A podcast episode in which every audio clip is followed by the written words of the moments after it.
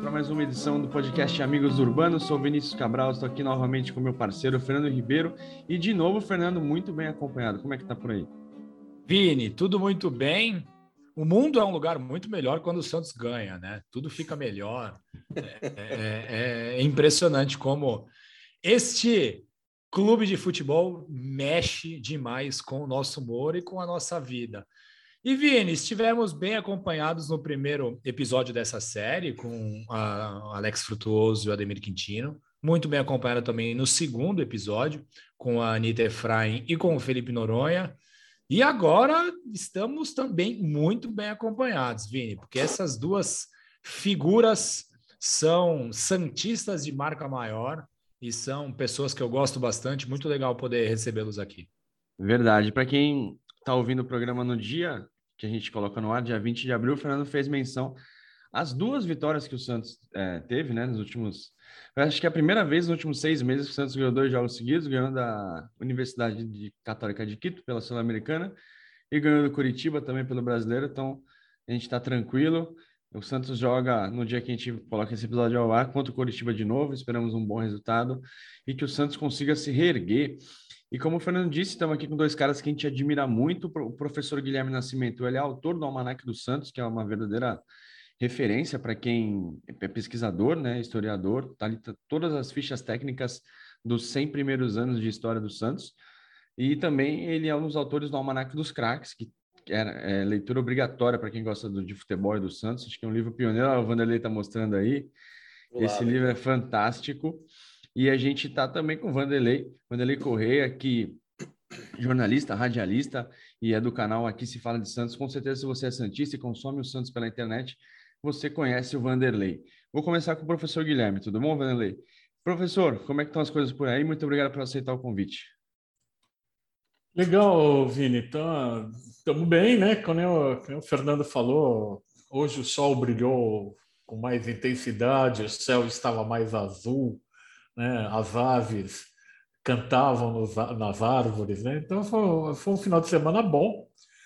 Alguns percalços, né? algumas, algumas vaias a gente ouviu na Vila Belmiro no domingo, mas é, fez muito bem, Fernando, fez muito bem, fez muito bem. Fiz a minha parte. E não, foi só, e não foi só para o Maranhão, não, hein? Não, não, não, não, não, não, não. Mas é bom, né? O Santos aí passou um período complicado nesses.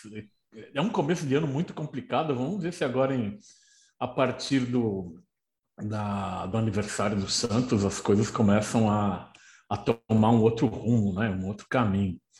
Né? O Santos merece, né? O Santos merece. O Santos não merece ter os números que estiveram em 2021 e nesse início de 2022. O Santos merece coisa bem melhor o Santos e a gente, né, professor?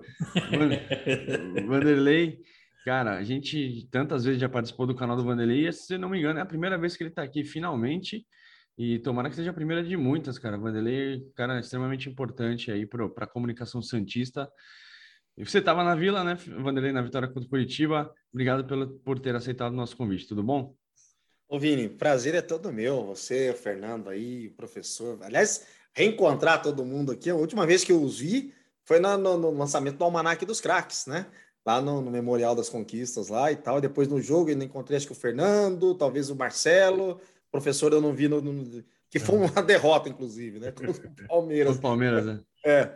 E, enfim, e ontem tive o, o prazer de retornar à Vila Belmiro, lugar que eu sinto muita vontade, que eu gosto muito, né?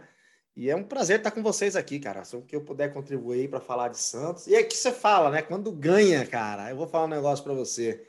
Os dedos ficam prontos ali para você mandar mensagem de WhatsApp para todo mundo, e aquela coisa. e o sorriso. Você, você pode acordar às quatro da manhã que você acorda contente. Pô, meu time ganhou ontem, beleza. contrário, o contrário, a gente testou muito ano passado, vários humores assim diferentes quando perdia, quando era aquilo. Meu Deus do céu, que coisa, viu? E uma vitória domingo de manhã deixa o, domingo, deixa o domingão lá. Nossa! Né? Pode acontecer o que for, tá tudo tranquilo. Ah, tem trânsito para subir, não tem problema. Relaxa. Ganhamos. Teve briga. Da... Ih, cara, obrigado. Ah, tudo bem, mas o time ganhou. É, a briga, briga, briga feia, hein? Triste, Nossa. triste. Cenas tristes. Horrível isso aí, horrível isso. É, vamos começar de trás para frente. Professor, a gente aconteceu isso nos outros episódios, não estou chamando ninguém aqui de falando que tem entregando idade nem nada, é experiência mesmo, anos, anos de torcedor mesmo. É, esses anos, últimos anos do Santos, né? Colocar 20, 21, 22, 20 já estava. O time pelo menos estava correspondendo em campo, né? Fez uma campanha, campanha até histórica na Libertadores, mas muitos problemas extra-campo, né? Transfer ban e tudo mais. 21 lutando para não cair, 22 já lutou para não cair também. Na sua vida como torcedor, esse é um dos piores momentos que você tem acompanhado do Santos? Bom, vamos lá, né? Vinícius, o Fernando, o Vanderlei. É, sim, é, é, sempre legal bater um papo com você e a gente agradece aqui o espaço. Olha, eu tenho eu tenho 60 anos, ou de 61, vou fazer 61 anos. Eu peguei um Santos um período muito bravo, que foi 75, 76, 77, principalmente 76. O time era muito assim, sendo bem condescendente, o time era sofrível em 76, né, principalmente.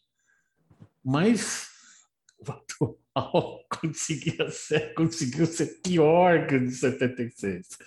É, esses dois anos foram assim trágicos, né? O, o, o, o, ano de 20, a gente ainda conseguiu 19, 20, estava com o São Paulo com o Cuca, os caras fizeram o time jogar, né? Fizeram o time jogar com, né, com, com o que tinha. Mas 21 e 22 foi uma tragédia, né? Assim, aquele é, eu, eu, comparo mesmo com o período de, do, do, do, de 75, segundo semestre de 75 e o ano de 76, né? principalmente o primeiro semestre de 76, que foi uma coisa horrível. Eu tinha 15, 15 anos, 16 anos, imagina só, né? moleque de tudo, né? orgulhoso de torcer para o Santos, o time do Pelé. E aí você vê teu time tomando uma piaba atrás da outra é a coisa pior que existe, né? E é mais ou menos parecido com o que, tá, com o que aconteceu esses, esses dois últimos anos. E quando o time ganha dois, dois jogos seguidos, assim, é, é, parece que o time ganhou o campeonato mundial, né? Então, assim, é o sinal dos tempos, é o sinal da fragilidade do elenco, né?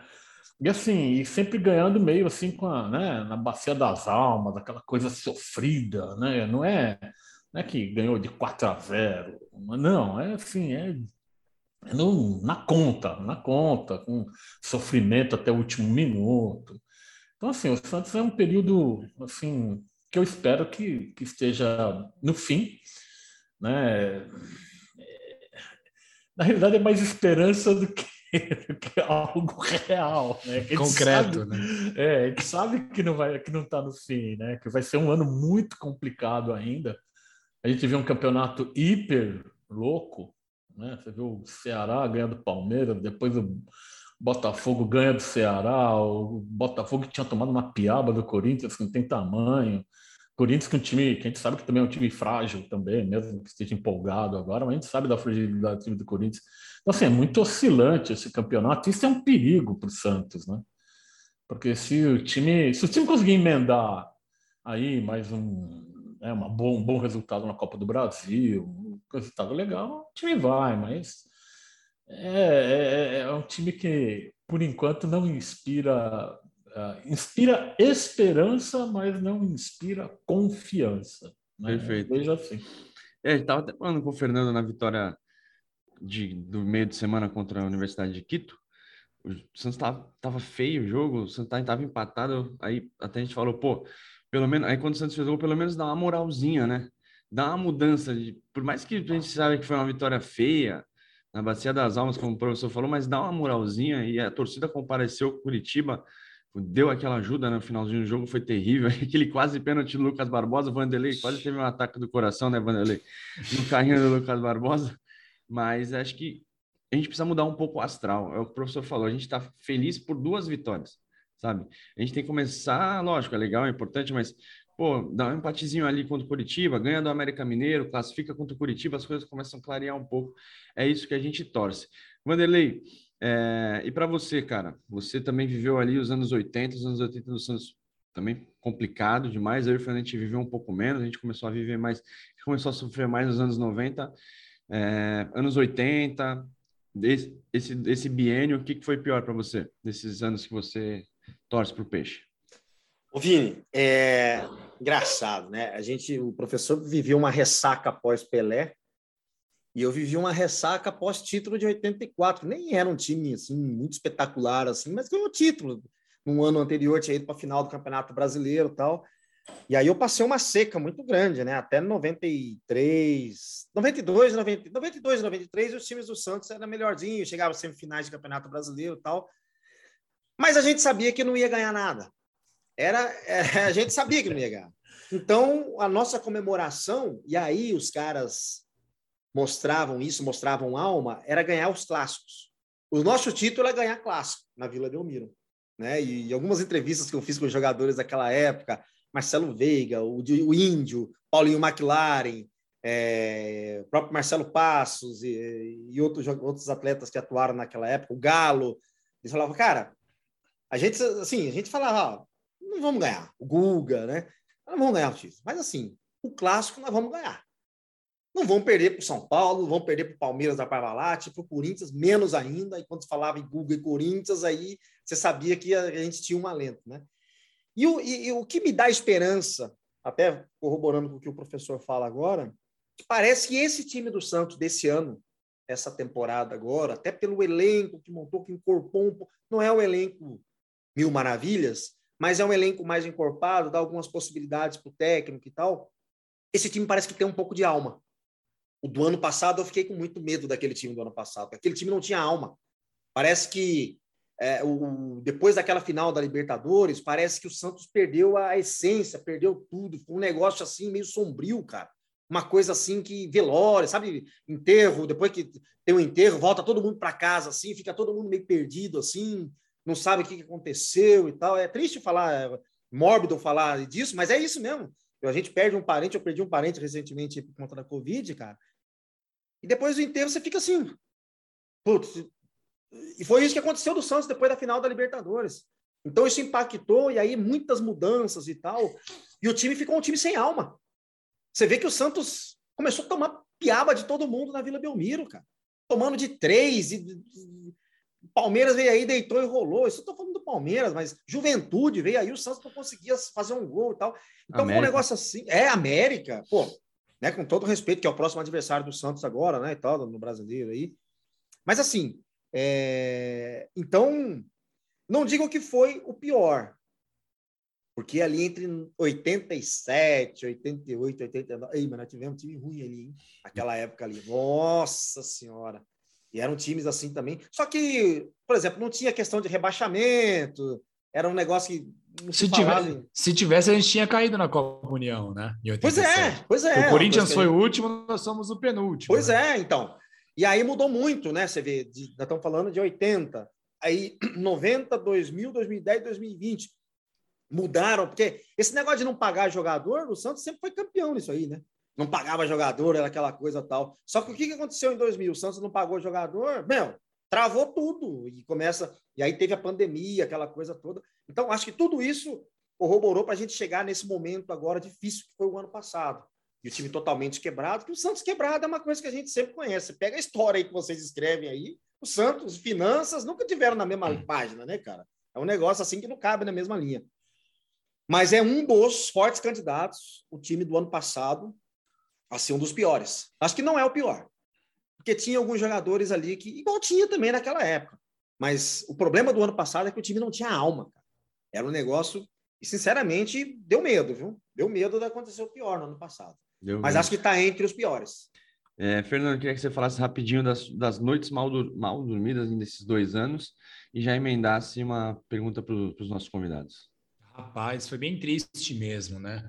É, diferente de outras épocas, ah, bom, eu vi times bem, bem, bem nível técnico baixo do Santos na década de 90, alguns também na década de 2000, é, mas eu nunca tinha visto o Santos brigar por contra o rebaixamento, né? Assim, de maneira vívida, né? Em 2008, o Santos chegou com uma, uma chance remotíssima de cair, enfim, fez a última, última rodada um jogo muito tranquilo contra o Náutico, um 0 a 0 na Vila. Mas, cara, aquele jogo contra o São Bento, né?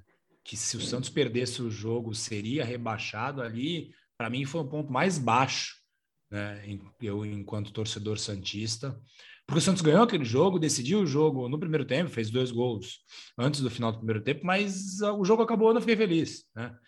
Foi uma das vitórias do Santos com menos comemorei na minha vida, não consegui comemorar. Então, foi algo bem, bem ruim. Passar por isso de novo esse ano, né?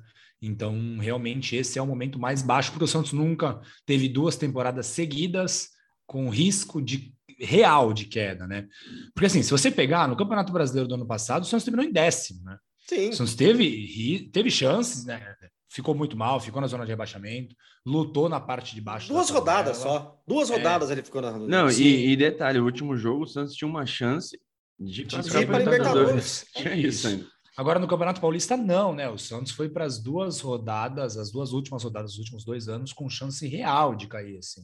E, e, ano passado era pior, porque ano passado, se o São Bento ganhasse o Santos, tinha acabado. Esse ano, é. mesmo se o Santos perdesse, dependia do resultado da Ponte Preta. E aí toma um gol, né? E aí o Santos ainda faz o favor começo, de tomar um é, gol. É. é, é, enfim, eu já operei o coração e o Santos tem muito a ver com isso, eu tenho a máxima certeza, né? E, mas, enfim, nem só de momentos ruins nós vivemos nesses 110 anos, né? Foram muitos momentos bons. E aí eu vou começar pelo Vanderlei, depois com, com o professor Guilherme. Vanderlei, qual o momento mais maravilhoso que você viveu enquanto Santista? Cara, é impressionante, mas acho que assim, é 95 foi um ano que a gente não ganhou o título oficialmente, né? Mas moralmente, aquele foi o ano assim que se tinha alguma dúvida assim, se eu ia continuar torcendo para o Santos ainda para o resto da minha vida, aquele ano foi um ano de, de assim de sacramentar, é batismo, crisma, né? Já quase indo para ordenar para padre já, né? Porque era para o resto da vida. Aquele time de 95 foi um negócio fantástico, cara. Não tão, assim, com todas as dificuldades, eu lembro que no Campeonato Paulista daquele ano, quando o Santos anuncia a escalação do primeiro jogo do Campeonato Paulista, técnico acho que era o Joãozinho, é, no Campeonato Paulista. E, e o Santos apresenta lá um monte de jogador, aí vinha Jameli, Macedo e tal. É tipo, o refúgio do São Paulo veio para o Santos. Quem no São Paulo não queria mais, que já tinha ganho dois mundiais, não sei o que, liberou, mandou para o Santos. E o Santos remontando o time ali com o que sobrava, né? Com aquilo que sobrava. A síndrome de Iena, né? Enfim. É, eu lembro que eu estava ouvindo o jogo pela, pela Rádio Bandeirantes, a escalação, né? Eu ficava ouvindo a escalação, e o cara, não lembro se era o, o Otávio Muniz ou se era o Ricardo Capriotti que deu a escalação, não lembro quem que era o repórter. O narrador, eu acho que era o Dirceu Maravilha. E ele fala assim: que pena é, escalar esse time do Santos. Dá dó a história do Santos e não sei o quê. E começou aquela coisa, aquela ladainha, aquele negócio e tal, e tal. Mas o time não é tão ruim assim, né? Mas tudo bem, né? Jameli, não sei o quê, Macedo, os jogadores, Marcos Adriano. Aí um, eu lembro que alguém, é o refugo, só o refugo, é o Santos, é isso, Santos endividado, Santos isso, Santos aquilo. Não, beleza. Política pés no chão, aquela coisa tal. Mas aquele time, ele começa evoluir na competição, né? ele fazia, eram uns altos e baixos, ele ganhava de 4 e 4 a 3, é, 3 a 2, era só isso, né? Aqueles jogos assim, e tinha um alento, né? Que era o Giovani, né, cara? Giovani, eu lembro que num jogo Santos e Guarani, o Giovani pega uma bola e sai driblando todo mundo assim e tal. E no ano anterior, em 94, o Amoroso tinha feito um gol parecido contra o Santos, pelo Guarani no Brinco de Ouro. Quando o Giovani faz aquele gol, lembro que eu estava preparando para jogar a bola assim, falava, caramba, estão vingado agora, agora, agora a gente vai, agora a gente vai. E o time começa naquela crescente, naquela crescente, naquela crescente, a hora que chega na fase semifinal, classifica, fala, cara, não é possível, vamos ser campeão, vamos ser campeão. Mesmo com a derrota, eu sofri muito, cara, com aquela derrota. Mas sofri, olha, aquela, aquela derrota e essa de, da, da Libertadores de 2020 para o Palmeiras são as derrotas assim mais sofridas. Não sei se você vai me perguntar isso, mas já estou respondendo as derrotas mais doídas ainda que eu não consegui superar até hoje, né? E mas aquele time acho que foi a minha maior alegria. assim, diferente, né? Porque depois veio o título de 2002, nossa, com uma comemoração também fantástica, tudo. Mas aquele, aquele, aquele time, aquele time ali foi o momento acho que mais feliz que eu tive com o Santos. Acho que nem o da Libertadores, porque o da Libertadores estava meio na cara que o Santos ia ganhar. A hora que o Santos chega na final, fala, cara, o Santos não perde esse título. Não é. tem como perder esse título. Né? O de 2004 também, o time era muito bom. O time, por mais que roubaram, roubaram, roubaram. 2002 foi um negócio assim, que chegou naquela empolgação também, em alguns momentos deu medo. Mas aquele time de 95 foi o time que revigorou todas as energias assim. Falou, cara, você é Santista até morrer agora, não adianta. Eu acho que tem muito a ver também com, com a nossa vivência, né? Como é que era a nossa, nossa vida naquela época, né? É... São boas lembranças de juventude, de infância. Sim. É, em 95, cara, é, foi uma passagem muito marcante. Professor, e a sua? Eu tenho uma curiosidade, professor. Quando você disse que nasceu em 61 ou 60, é, ali quando Pelé se despediu, você tinha 12 para 13 anos. Você morava em Santos, você frequentava, como é que era a sua Além do seu melhor momento como torcedor, queria que você falasse isso, como é que era a sua relação com a Vila Belmiro na época? Bom, eu sou paulistano, né? Eu sou forasteiro. Não sou de Santos, sou forasteiro.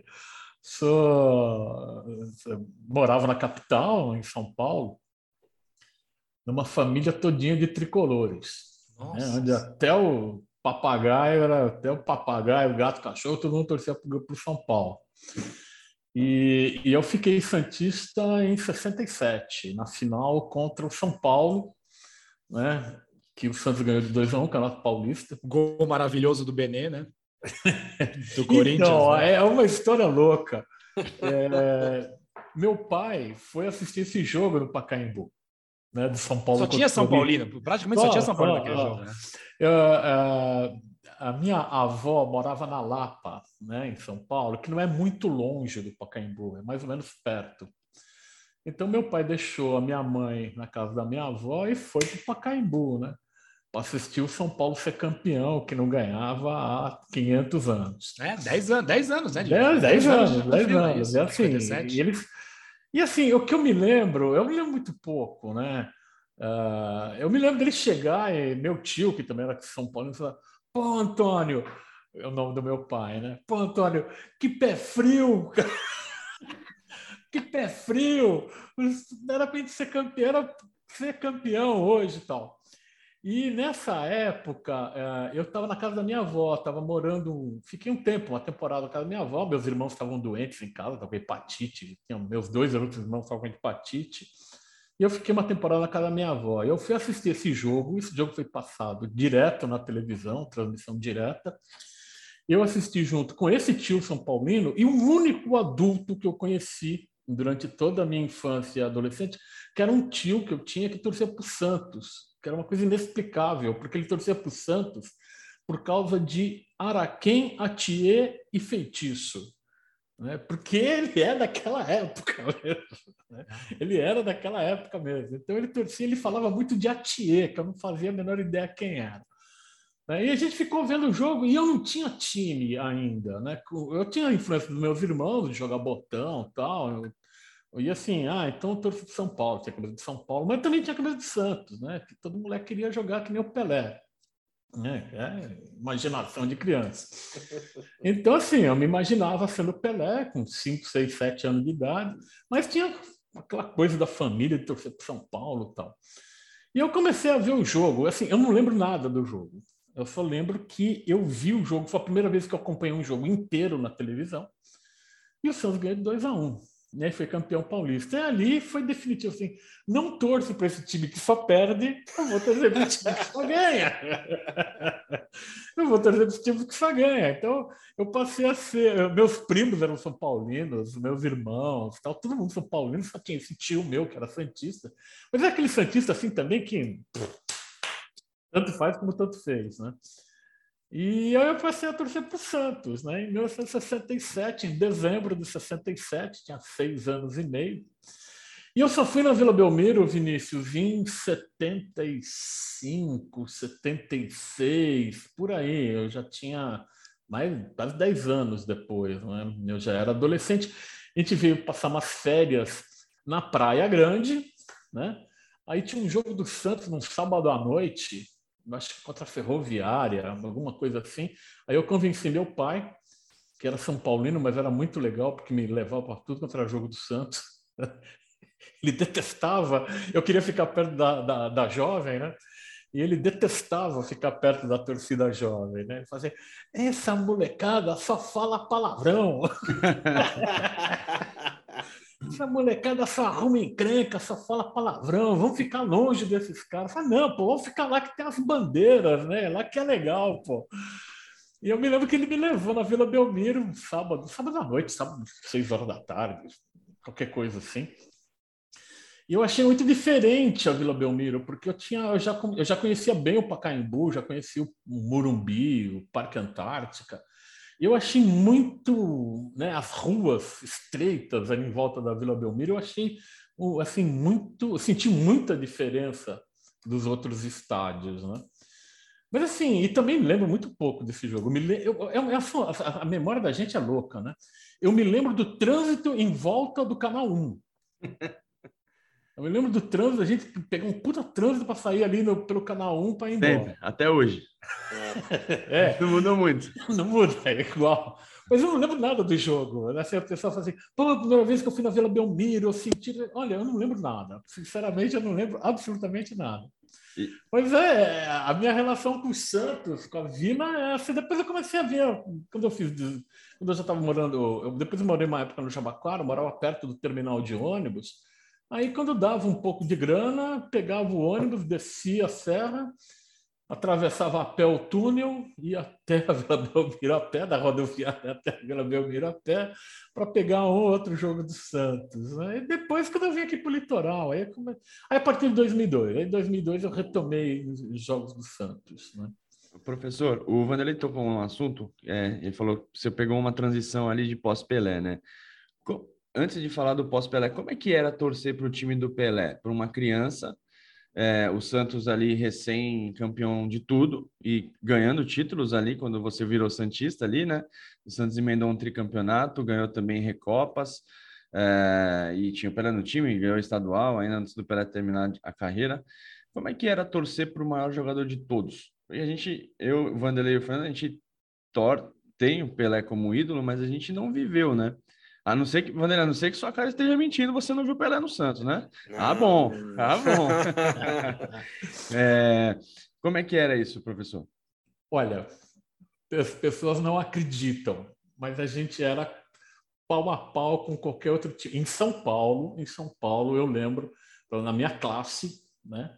A gente era o que tinha de santista tinha de corintiano e a gente batia palmeirense e são paulino tranquilo assim, na mesma faixa de idade, né? 10, 11, 12 anos, né? 12, 13 anos, alguma coisa assim.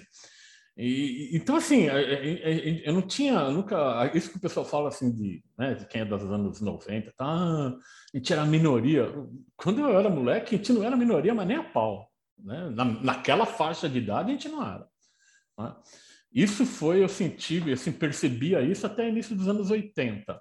Até início dos anos 80 era isso. A gente ia, a gente ia para o estádio é, e, a, e, a, característica do Santos, a torcida do Santos, é exatamente essa, de uma torcida de molecada. Porque, assim, eu, eu minha família ia torcer para São Paulo, eu cansei de ver jogo do São Paulo, né? São Paulo e Palmeiras, São Paulo e Corinthians, São Paulo e Portuguesa. E, então, assim, eu fui em vários clássicos, só não fui em Corinthians e Palmeiras. Né? Do resto, eu fui. Né? Então, assim, a diferença das torcidas eram enormes, enormes. A torcida do Santos era uma torcida que não parava, gritava, sacudia bandeira, fazia uma barulheira infernal e ia, assim, briguenta pra caramba, né? Como todo adolescente é, cheio de hormônio, bom dia, arrumava encrenca 3x4. Né? Porque realmente era uma torcida jovem, né? De, pessoal de 17, 18, 19 anos, não tinha adulto ali no meio. Adulto tinha na torcida do São Paulo, na torcida do Corinthians, na torcida do Palmeiras né? principalmente na torcida. A torcida do Palmeiras e do São Paulo era a torcida de adultos. Né? A torcida do Corinthians sempre foi essa, essa loucura que é essa, essa aquela amálgama, tem de tudo. Né? E a gente e a torcida do Santos era muito legal, porque a gente dividia pau a pau a arquibancada e a geral, com qualquer time. E com, assim, qualquer time contra o Corinthians, né? Contra o Palmeiras, contra o São Paulo, dava, a gente era a maioria nas arquibancadas na geral. A gente sempre perdia na numerada, na numerada e não, e não tinha, não tinha santista. Ali só tinha torcedor dos outros times. Mas era muito divertido ir para o jogo do Santos. Vou contar uma aqui, rapidinho aqui. Eu tinha, eu tinha há 15 anos, eu quebrei a perna, quebrei o fêmur. Que é um tempão imobilizado. E assim que eu pude começar a andar de muleta, eu fui assistir um Santos Atlético Paranaense no Pacaembu. Lotado o Pacaembu, né? Pra umas 30 mil pessoas no Pacaembu. E pra, como eu estava indo de muleta, eu entrei pela rua Itápolis lá por cima, porque senão, pô, né, como é que eu vou subir a arquibancada de muleta, né? Então eu entrei pela rua Itápolis. E uma baita fila para entrar no, no, naquela.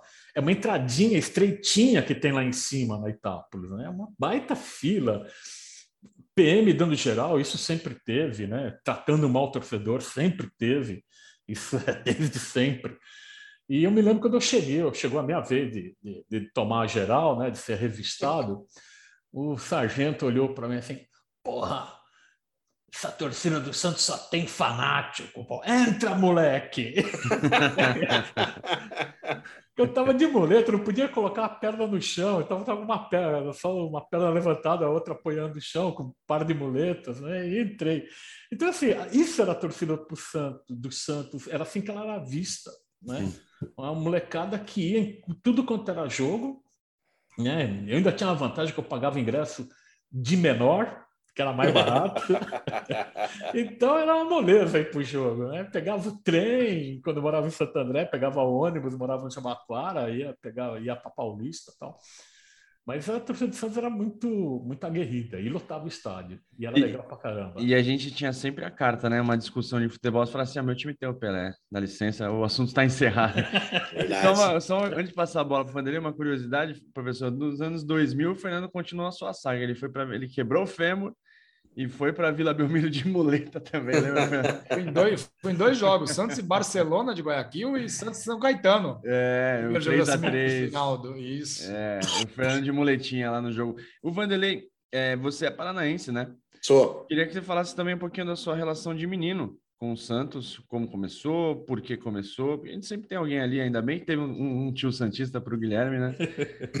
A sua história é um pouquinho... E um Edu também, né? E um é, Edu, tinha um Edu em campo tio, também, é. tinha um Pelé, tinha, tinha bastante motivo para torcer para o Santos na época. E na sua, quem, quem que te incentivou? Por que, que você virou? Essas suas primeiras memórias. Meu pai, meu pai. Primeiro jogo do Santos que eu lembro de ter assistido junto com meu pai, foi Santos e Atlético Mineiro no Campeonato Brasileiro de 83. O Marola pegou tudo. Eu lembro que o locutor falava, ah", e meu pai vibrando lá no sofá, né? Vamos para final, vamos para final. Eu não sabia. Em 83 eu tinha sete anos, né? Então, não entendi ainda. Eu tinha visto a Copa de 82, meu negócio era o Brasil, era torcer para o Brasil. Aí meu pai, é, não, vamos assistir o jogo do Santos hoje, né? Aí tinha lá Marola, tinha os Pita. Bom, e aí, eu lembro que eu falava Kita, eu falava o nome dele, Kita, que depois veio ser um jogador que jogou na, na, na, Inter de Limeira, né? O Kita na Inter de Limeira e tal. Mas eu falava Kita, meu pai falava, não, é Pita. Bom, enfim. E aí o Santos chega naquela final e eu não entendi muito a final. Perdeu, perdeu, ganhou o primeiro jogo, falei, já é campeão, né, pai? Aí o pai, é, hoje ele ganhou, mas tem um outro jogo. E eu não entendia isso, né? Mas beleza, aí perdeu, tá. Aí quando foi 84, aí veio a redenção, né? Porque aí eu lembro que é, era dezembro, né? O final do Campeonato Paulista era dezembro. Eu fui para a missa com meu pai e o padre era corintiano. Eu lembro que na hora que ele terminou, vão em paz que os senhores acompanham, não sei o quê, e hoje vai dar Corinthians, hein? Aí saiu lá aquela burburinho ali, aquela conversa, meu pai, meus tios, tudo santista, né? A gente passava na mercearia do homem lá, para um japonês lá que tinha para comprar as coisas lá. E o padre estava lá é, mas com a camisa do Corinthians e não sei o que e tal, tal. E eu, meio bem caipirão, né? Moleque, né?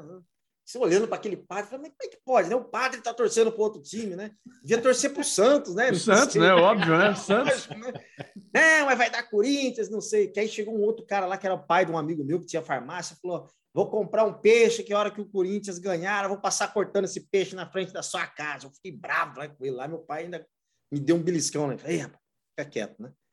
E aí fomos assistir o jogo, né? Meu pai, a gente assistiu o jogo lá, e o Santos ganhou de 1 a 0 Eu sei que eu corria em volta da casa, e gritava, e gritava. Bom, aí virei Santista também, ele já me comprou a camisa e tudo.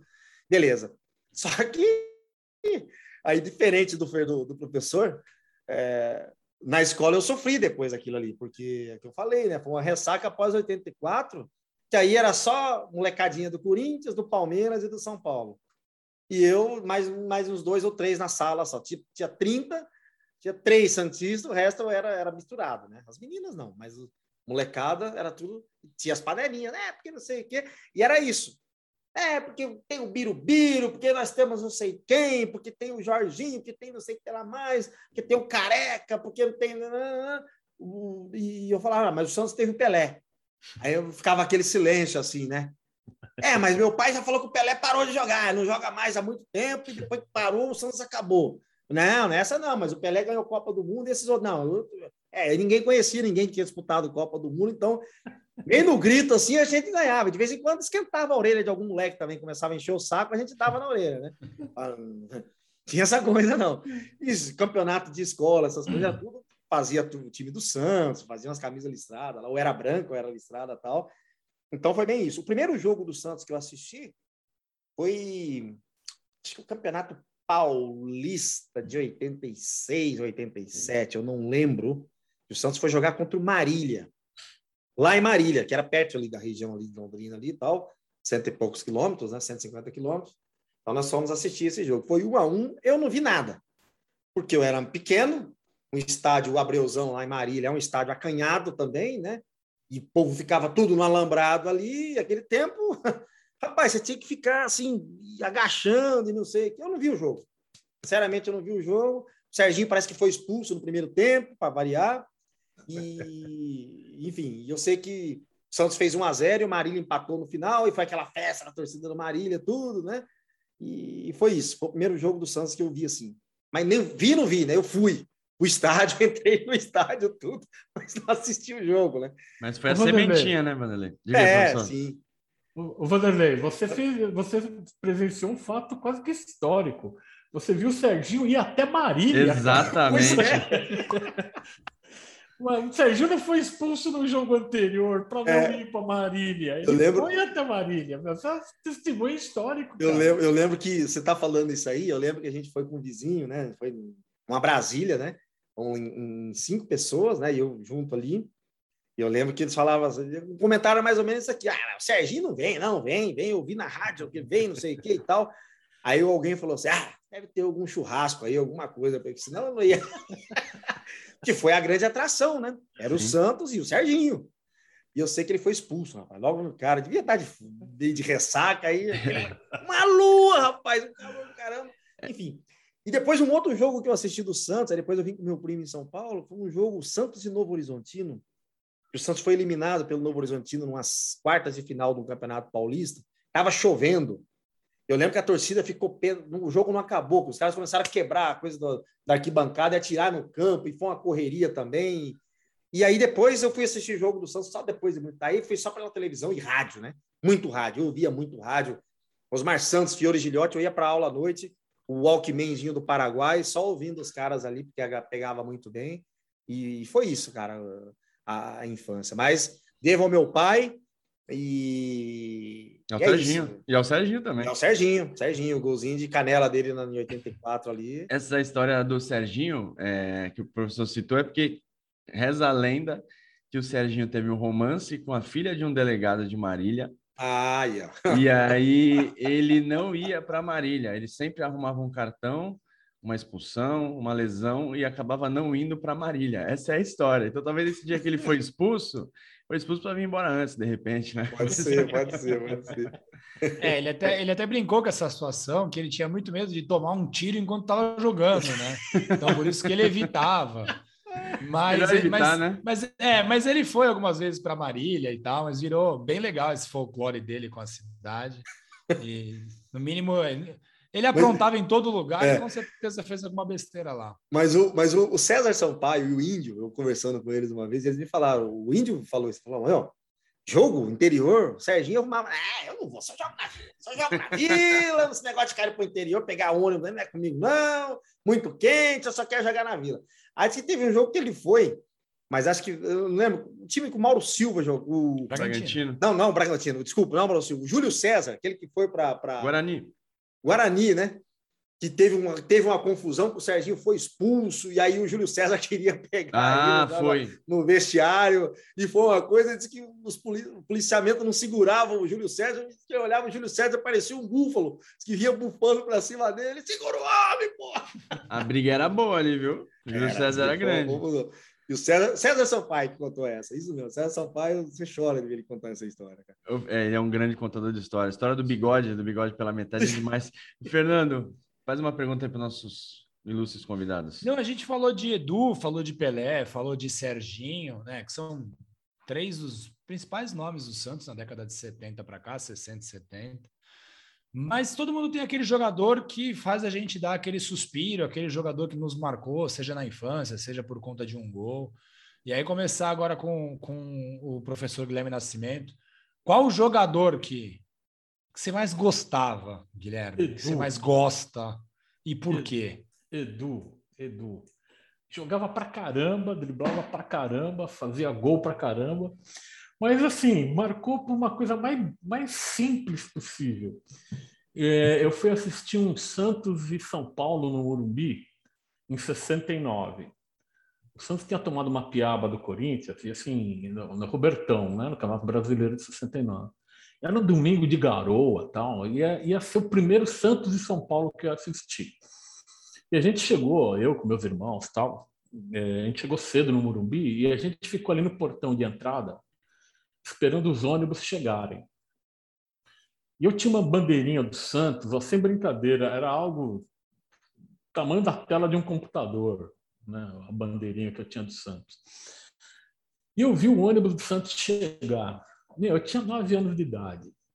Eu vi aquele ônibus preto e branco chegando, eu fiquei alucinado, cara, alucinado. Eu comecei a pular na, na, na calçada, gritar Santos, Santos, Santos. E aí aparece na janela quem? Edu. E faz um positivo para mim. Ah, pô, cara, é o melhor jogador do mundo, muito melhor que o Pelé, muito melhor que qualquer um, cara. Aparece o Edu na janela, dá um sorriso e faz um positivo para mim. Cara, isso assim marcou pro resto da vida. Então, para mim, o Edu é o melhor jogador que já apareceu na história do Santos. É lógico, né? A gente tira o Pelé fora. E o Edu, assim, é incomparável. Para mim, o Edu é incomparável. E, assim, eu tive... Eu, eu ficava... E quando o Pelé parou de jogar, a torcida do Santos, né? E eu também, a gente tinha assim, pô, o Pelé parou, mas o Edu continua, né? Novo rei, né? É, e assim, mas ele tinha problemas físicos assim, constantes e era uma irregularidade muito grande. E assim, aquilo, aquilo me deixava transtornado. Eu falei, pô, o cara joga, não está jogando nada, assim, não jogou nada hoje. Aí ele passava uns dois, três jogos assim, entrando, saindo do time, de repente ele entrava, jogava, fazia o gol, ganhava o jogo para o Santos. Pô, agora o cara embala de novo, né? Não, não, assim, não, não conseguiu manter, né? E ele, ele parou de jogar no Santos em 76 e ele foi jogar depois no Internacional de Porto Alegre, jogou no Corinthians. Era uma, é uma, é uma fotografia, é uma fotografia foi... assim, que é totalmente estranha. Ele foi campeão do. É, campeão do Ele estava no time, né? É, mas assim, é, mas é uma fotografia muito estranha você ver o, pelo menos para mim, né? Para ver o Edu ali com é. um outro uniforme que não fosse do Santos, né? Professor, um Santos. como é que é para a galera mais nova, né? Como é que era o Edu jogando? É, a gente, óbvio, já viu o vídeo, sabe que ele tinha característica, o drible dele pela esquerda, ele era aquele ponto esquerda é, clássico, né? Acho que se jogasse hoje, iam colocar ele na direita, né? Porque hoje o, o canhoto joga pela direita e o desce pela esquerda, se bem que ele já jogou, na, ele jogou pela ponta direita, jogou de centroavante, jogou de várias posições no, no Santos, mas como é que você poderia definir o futebol do Edu? Ele tinha aquele drible curtinho, e meu pai também, é lógico, ele fala do Pelé e tal, o meu pai no dia lá do Almanac dos Craques, lá na, na, na, no lançamento, ele fala, cara, o Edu é o jogador que eu mais gostei de ver jogar no Santos. Como é que é? Resume para a molecada como é que era o Edu. Edu era um cara que jogava de meião arriado, né, no, era o típico boleiro dos anos 60, 70, meião arriado, driblava pra caramba, dava, tinha uma patada para cobrar falta. A cobrança de falta dele não era colocado, era, um, era uma patada que ele dava e fazia gol de falta pra caramba. Mas ele era exímio driblador, né? E assim, eu, eu, eu, tenho assim, eu tenho uma, uma, uma enorme bronca do Zagallo. E para mim, o Edu era para ser o titular do, do, da seleção do Brasil em 70 e em 74. Ele só não foi porque o Zagallo ele queria um ponto esquerda lá Zagallo, né? E ele era oposto do que era o Zagallo, né? Ele era um, assim, vou fazer uma pequena heresia aqui, ele era um garrincha do lado esquerdo. Ele era um driblador do lado esquerdo. Né? E ele cansava de driblar e jogar a bola na área para os caras fazerem gol. Né? Driblar, pumba, joga, joga a bola na área e faz gol. Ou simplesmente dribla. Que para o Santista isso já é o suficiente. Né? Para o Santista, assim, ver um cara, um atacante, driblando um, dois, três, se ele fizer o gol, ótimo. Se ele não fizer o gol, valeu o espetáculo. Então, o Edu era um espetáculo em campo. Né? E era meu titular absoluto na seleção do Brasil. Eu assisti, assim, só para completar, eu assisti um jogo só na minha vida da seleção do Brasil no estádio. Eu assisti um Brasil 5, Chile 0, em 1970, no Morumbi, com umas 110 mil pessoas por aí. E o Edu era uma unanimidade em qualquer torcedor de São Paulo. Ele não é unanimidade do torcedor do Santos, São Paulino, palmeirense, corintiano, queria Edu na, na ponta esquerda. Aquele, era, era uma época bem diferente. Os caras queriam, assim, torcer para o seu. Lógico, torcer para o jogador do seu time, mas, pô, a seleção tinha que jogar bem. E o Zagallo tira o Edu, né? não escala o Edu, escala o Paulo César Caju. O Paulo César, assim, hoje, né, eu vejo assim, puta, foi de dar dó, né? Porque o, o, o Paulo César Caju foi vaiado do momento que anunciaram no, no alto-falante até o final do jogo. Era a bola caía no pé dele, era 100 mil pessoas vaiando o Caju, porque queriam o Edu no campo, né? Porque e o, e o Caju não era um perna de pau. Né? E ele era driblador também. Só que assim, para quem estava ali, o Edu era muito, mas muito melhor. E era, eu acho, naquela época o Edu era muito melhor que o Caju. Né? E assim, o Zagallo não colocou o Edu, mal aproveitou o Edu na Copa do Mundo durante todo o treinamento e fez a mesma coisa em 74. Né? E com o Caju também, né? o Caju jogou um pouquinho, né? jogou, entrava, tá, mas não chegou a ser titular. Né? É, é que ele acabou, uh, ele, né? Dizem assim, que ele aceitou uma tremenda sugestão do Gerson, do Pelé do Carlos Alberto Torres. Assim, ó, o time para jogar é assim. Mas você, se você for lá anunciar, a gente falar que foi você que fez, mas o time para jogar não é esse que você está tá escalando, né? Porque o Zagallo lá em 70, por exemplo, ele achava que o Pelé e o Tostão não podiam jogar juntos, né? era uma maluquice. Né? Então, assim, mas assim, fechando aí o parênteses, né? Edu, o cara, Boa, craque, enorme na história do Santos. Vanderlei, você, quem que é o, aquele cara que você falava, não, esse cara é aquele cara que você fazia você ir para o jogo, ou fazia você ouvir no rádio, né? Você que é um radialista. Quem que é esse cara? Quem que é o seu Edu? Ah, rapaz, eu tive, bom, eu acho que o maior de todos aí, acho que foi o que o Giovanni, pelo, pelo ano, né? Acho que o Giovanni foi o cara que, assim, você sempre esperava alguma coisa dele, né? Porém, antes do Giovani, o Paulinho McLaren, por ser artilheiro de campeonato brasileiro, aquela coisa, tinha gol do Paulinho todo jogo, tinha não sei o que, você sabia que o Paulinho, ele era assim, acho que primeiro cara que a gente falava, pô, é o Paulinho, gol do Paulinho, gol do, era só o Paulinho, Paulinho, só que ele ficou pouco tempo, né, de 89 até 92, ele foi embora depois, é... e aí acho que o Giovani mesmo que ocupou essa lacuna aí, porque o Giovanni já em 95, já estava ali com, com, quase, com quase 20 anos ali já e tal, né? Acompanhando, já, já tinha um outro discernimento do futebol, não era muito mais, era ver a coisa mais arte mesmo. E ele resolvia jogos, né? Resolveu vários jogos ali, o Giovanni. É... Depois, obviamente, aí tiveram fases, né? O Robinho, depois o Neymar também, mas acho que o Giovanni foi o, o primeiro aí, o, o primeiro que eu vi, né? Que eu vi atuando assim. Porque você fala, em 84, tá, o time do Santos foi campeão, mas assim, ainda não estava muito. Quem fez o gol? O Serginho. Ah, beleza. Então o Serginho era o melhor jogador. Não era o melhor jogador, mas ele fez o gol, né?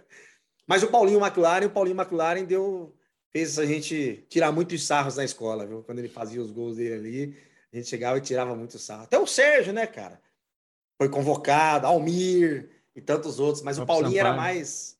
É, o, o Sampaio. O Vanderlei falou uma coisa que é muito legal, né? Porque assim, é, eu sou torcedor do Santos que não comemorava títulos na infância, então eu comemorava convocações, né? Sim. Um jogador do Santos. Foi, Sim. Não era tão comum o Santos ter jogador convocado. Eu lembro, cara, que eu fiquei numa alegria quando o Almir foi convocado para a Copa América nossa, de 93. Cara. Cara, assim, o Almir acho que entrou só no segundo tempo, é, de duas sim, partidas, sim, sim. uma contra a Argentina, que o Brasil é eliminado nos pênaltis, que o Boiadeiro perde. Mas, cara, o Almir tá em campo. Nossa. Maravilhoso, entendeu? Cara, era isso. E era Sérgio, né? Quando, o é... Sérgio, que era convocado também, o goleiro. O ah, o aniversário de 50 anos. É o aniversário de 50 anos do Pelé, né? Que o Pelé joga, joga, o Sérgio Isso. foi o titular, né? Isso. E isso. a gente comemorava jogador convocado, porque era algo muito raro, né? Era, era. Aí teve, aí, pô, aí em 93, aí em 92, aí o Paulinho foi convocado, né?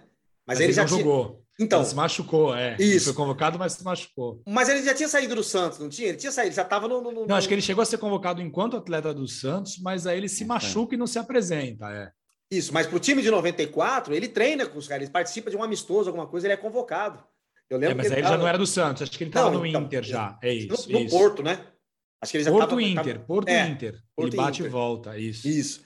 Então, e aí até na entrevista ele fala, fala, pô, também aí começamos lá, aí eu todo né, sem graça, de um lado o Miller, do outro lado o Careca, não sei o quê. Aí eu falei, pô, vamos fazer uns cruzamentinhos ali, né? Diz que ele falou pro Cafu, vamos fazer uns cruzamentinhos só para dar uns treinos, bater de cabeça lá. E disse que os caras foram lá, vamos lá, Paulinho, aí todo mundo cruzando para ele, ele batendo.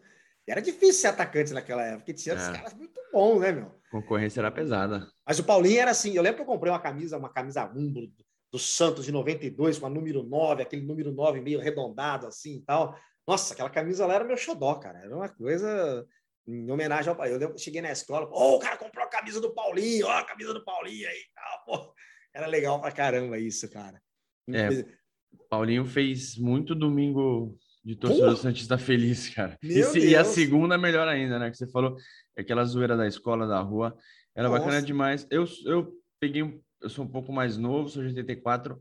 É, já, eu e Fernando, vou falar rapidinho, porque eu e Fernando já, a gente já respondeu nos outros episódios. É, peguei uh, o Paulinho, Almir, Guga, mas assim, Guga. O, o, cara era o Giovanni, para mim sempre foi. Ah. Meu maior ídolo, Giovanni, que é o cara que fez renascer a esperança de todo um povo. É um cara que, que levou um time, né? O time do Santos, ah, depois a gente foi descobrindo que eram bons jogadores, jogadores que fizeram história no clube, com o Robert, por exemplo. Mas era um time muito desacreditado, só chegou porque o Giovani encarnou ali um, um, camisa 10 ali. Tinha alguém ali naquele, naquele corpo, e com certeza o Giovani, se alguém tivesse dúvida, eu acho que não era meu caso, eu já era muito, eu era novo, mas eu já tinha muita certeza do que eu queria. Se alguém tinha dúvida para quem torcer, se era um, tinha um Santista ali, ah, não sei para quem eu torço, com certeza ele ficou Santista, porque eu tinha cabelo, né? Pintei de vermelho, claro.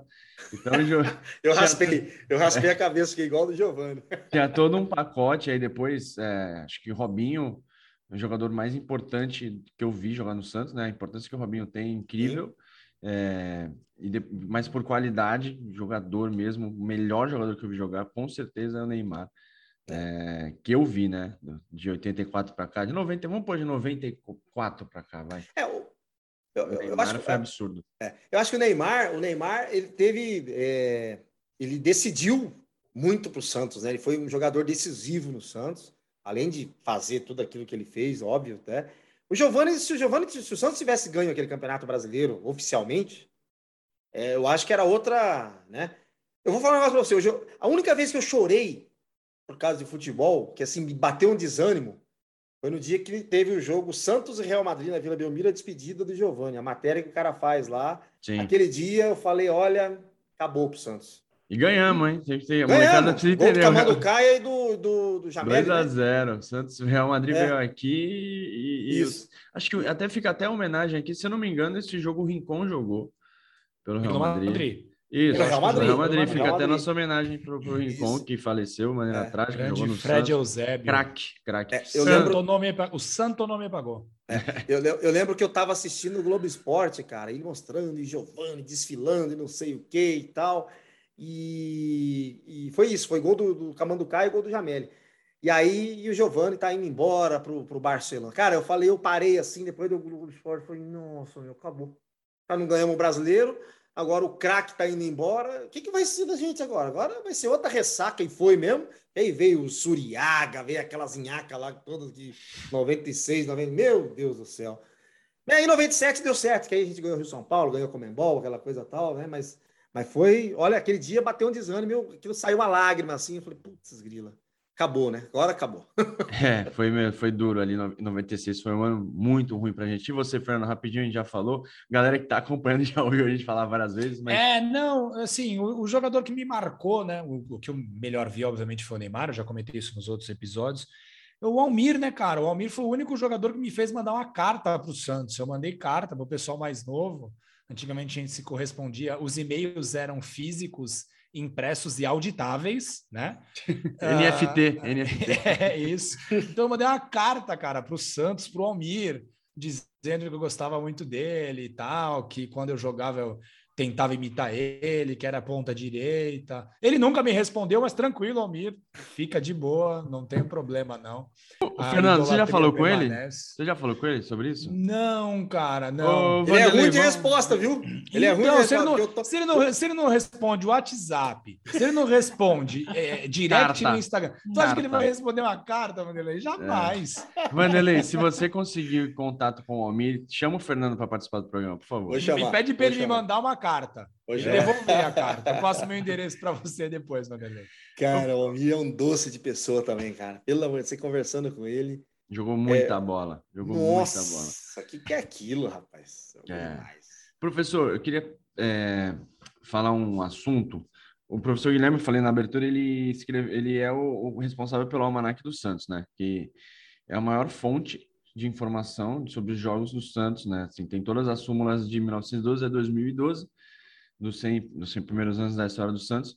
Eu queria que você falasse, professor, assim, primeiro que para a torcida, eu não sei, não sei, a gente sabe que não é todo mundo que valoriza esse tipo de trabalho, esse tipo de pesquisa, mas para um torcedor, e aqui todo mundo gosta de história, e o pessoal que acompanha a gente também gosta de história, eu queria que você falasse um pouquinho do processo de, de, de, de fazer esse almanac. É, quanto, quanto tempo você levou, a loucura que foi, porque, cara, para você conseguir, sei lá, uma súmula de um jogo, já é um trabalho absurdo para você conseguir todas as súmulas com informações, é, com jogador, com data, com público, com observações. E a importância que esse trabalho tem para a história do clube, né? Porque qualquer um que pode ir lá e consultar. Você falou agora desse Santos de Ferroviária que você, que o Vanderlei, não sei se foi o Vanderlei, se foi você que viu. Não, foi, é, foi ele mesmo. É, você pega lá no ano 79, Santos Ferroviária, você vai ver qual jogo foi, quanto foi, quem fez, quem não fez.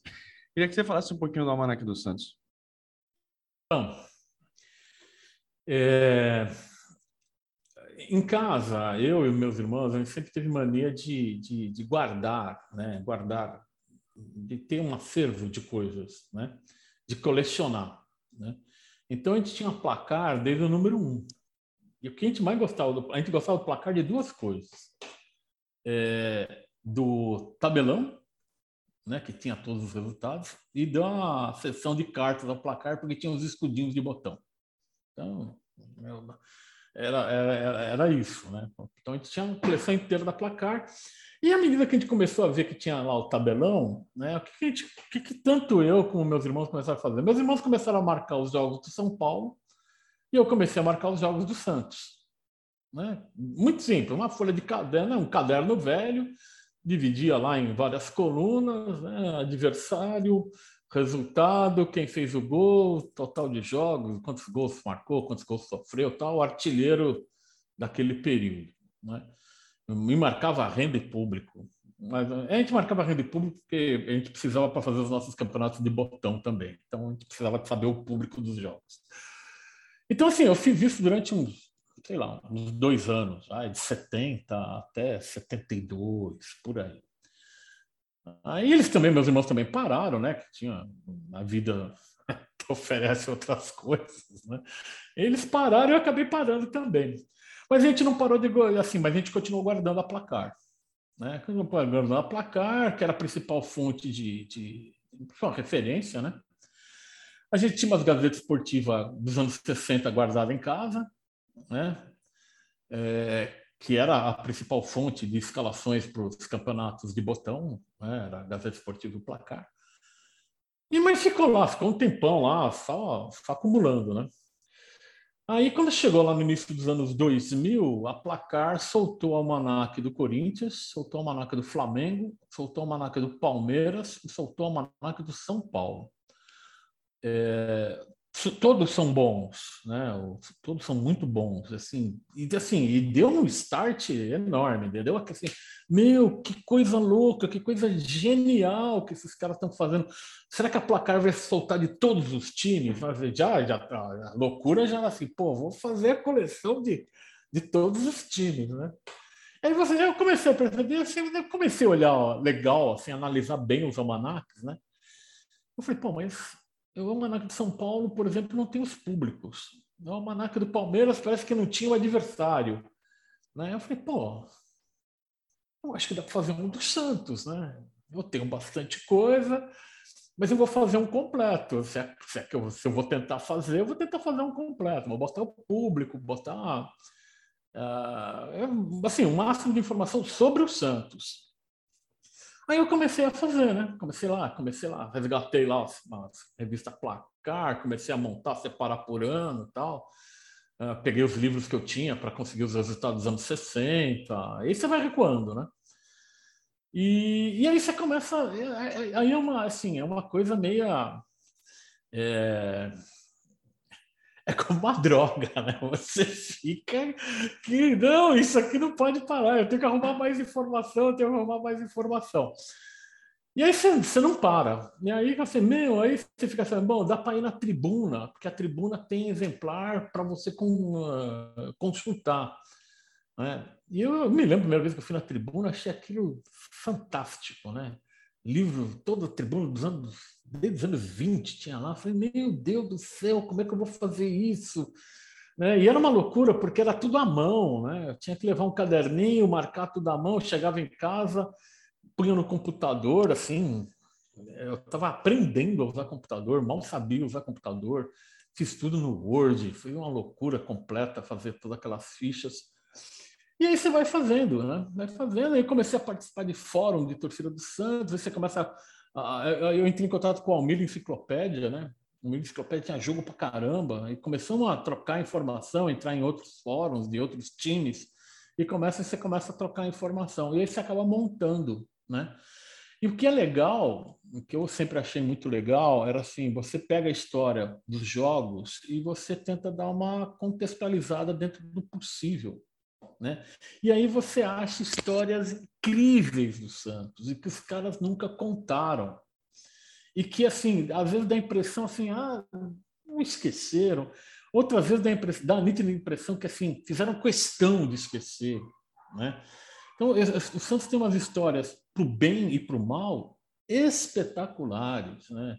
Eu, eu lembro que quando, quando eu descobri o jogo do Santos contra a União Soviética, toda a confusão que foi aquilo em 1962, em plena Guerra Fria, o Brasil num clima de, de pol, polarização, ali era polarização mesmo, né? não, é, não é como hoje, que é uma a polarização é, da extrema direita com, com o centro, indo por, levemente canhoto. Né? Mas em 62 não, era, era, era, era, era direita esquerda, né? Era direita esquerda muito mais nítido. E aí você pega a história que, que, que, que, os dirigentes de São Paulo, do Corinthians, do Palmeiras não queriam que o Santos jogasse o União Soviético, era propaganda comunista. Meu, assim, quando quando eu li essa matéria, o que envolveu tudo isso, eu falei, meu, essa história tem que ser contada, pô. Isso aqui não pode ficar guardado. Porque tem o nome dos caras. É lá o Donatel, que foi governador de São Paulo, que cara que foi a, a linha auxiliar da ditadura militar aqui em São Paulo. Era Vadia Lu, que foi deputado estadual pela Arena, braço auxiliar da ditadura militar aqui em São Paulo. Esses caras não queriam que o Santos jogasse contra a União Soviética, né? porque era propaganda comunista. E o, e o cúmulo da hipocrisia é que três anos depois, a União, a União Soviética não estava nem aí, não estava fazendo propaganda nenhuma, os caras queriam aprender a jogar futebol. Né? Eles tinham um jogo para lá de mecânico, eles vieram para a América do Sul, onde tinha o melhor futebol do mundo. Eles e era uma seleção, e era uma seleção olímpica era também. Era uma seleção né? olímpica. E eles que exatamente por isso, né, Fernando? Sim. Era uma seleção de jovens que queria aprender a jogar futebol. Sim. Então, contra os, contra os campeões mundiais vigentes, né? Contra o Santos. Três anos depois, o, a União Soviética vem jogar de novo em São Paulo, vem jogar no Morumbi e vai jogar contra quem? Vai jogar contra o Corinthians. Aí o Corinthians vai para o campo como? Levando uma bandeira da União Soviética. E aí, os malucos de hoje que não conhecem o contexto, falam assim: ah, tá vendo o time do povo né, ligado às causas populares, levantando. Meu, uma hipocrisia do Vadielu gigante. Era simplesmente porque tinha uma cota para ganhar, como foi do Santos também. O Santos era extremamente pragmático. Tinha uma cota para ganhar, vou faturar um monte de dólar aqui, porque o Pacaembu vai lotar. E a história é mais louca ainda, porque o jogo, assim, eu acho que vocês, eu acho que eu já comentei isso com vocês, o jogo não era para ser no Pacaembu. O jogo era para ser no Maracanã. Só que aí o governador da Guanabara, Carlos Lacerda, proibiu o jogo no Maracanã porque era propaganda comunista. É, isso era a justificativa que rodava, mas para ser oficial era porque o Campeonato Carioca estava na sua fase final. E aí não poderia ter concorrência de público. Olha que loucura. E aí o Santos vem jogando para Caimbu, e aí uma confusão para sair o jogo. Então, assim, tem histórias ótimas, tem história da África, né? Tem as histórias, assim, trágicas dos anos 20, que Santos não tinha dinheiro para para assinar um jornal, uma revista que, que era editada pelo Monteiro Lobato, que o Santos assinava, e o Santos, eu vi lá o. É, é, é, como é que chama isso? Um memorando interno dizendo assim: olha, nós vamos suspender a assinatura porque não tem dinheiro para pagar a assinatura da revista. Quase igual Isso, agora. É, é, a mesma fase, é nos anos 20, aquele período que o Santos não se classificava para a fase final do Campeonato Paulista. Então o Santos tem histórias ótimas, né? o futebol tem histórias ótimas. Né? É. E o futebol sempre tem essa ligação com aquilo que está acontecendo na sociedade. Né? Isso foi nos anos 70, isso foi ontem, ontem foi ontem, literalmente. Né? Isso foi sempre. Isso Sim. foi sempre. Então, quando eu montei o Almanac, eu tentei juntar tudo isso, e assim, só para fechar essa questão do Almanac. E uma coisa que um colega meu me falou, que assim, olha, você não faz ideia do que significa esse livro. Teu livro é o seguinte, o cara pega teu livro, ele, ele vai, ele abre, ele vai procurando lá 1978 esse é o primeiro jogo que eu fui assistir do Santos. Eu fui com meu pai, eu fui com meu avô, eu fui com meu tio, eu fui com meu irmão. Traz uma, uma, uma gama de, de emoções, Sim. de recordações, que, é, que é geralmente prazerosas. Porque geralmente é, um, é uma criança, um adolescente que está indo pela primeira vez ao estádio com um adulto com quem ele confia, com quem ele gosta, e aí não importa o resultado, o que importa é aquele, é aquela ida, é aquela sensação, é aquela a, a, o sentimento, a, né? A emoção, é o sentimento. Então acho que esse, se é um, se é um, se é um, ah, vamos chamar assim de legado, meio pretencioso até isso. Não, não é não. Mas, é mas se tem uma, uma, uma coisa bacana no livro e, e, eu comecei a perceber isso posteriormente, quando as pessoas. Quando eu perguntava, ah, o que, que você viu no livro? Eu fui procurar o meu primeiro jogo. Aí o cara fala, ah, o primeiro jogo que eu assisti com meu pai, que eu fui não sei aonde, foi em tal lugar tal. Então eu vi que realmente isso bate, né? Bom, isso, bom, por sinal, esse colega meu é psicólogo lá, então ele, pegou, tá, tá explicado. ele bateu em cima, né? É, mas é, eu acho que é isso, o livro foi isso. Eu acho que ele é bacana por conta disso. E é. foi muito, muito gostoso de escrever. Um trabalhão infernal, tá? É. Foi assim, começou em 1970, ficou hibernando durante uns 15, 20 anos.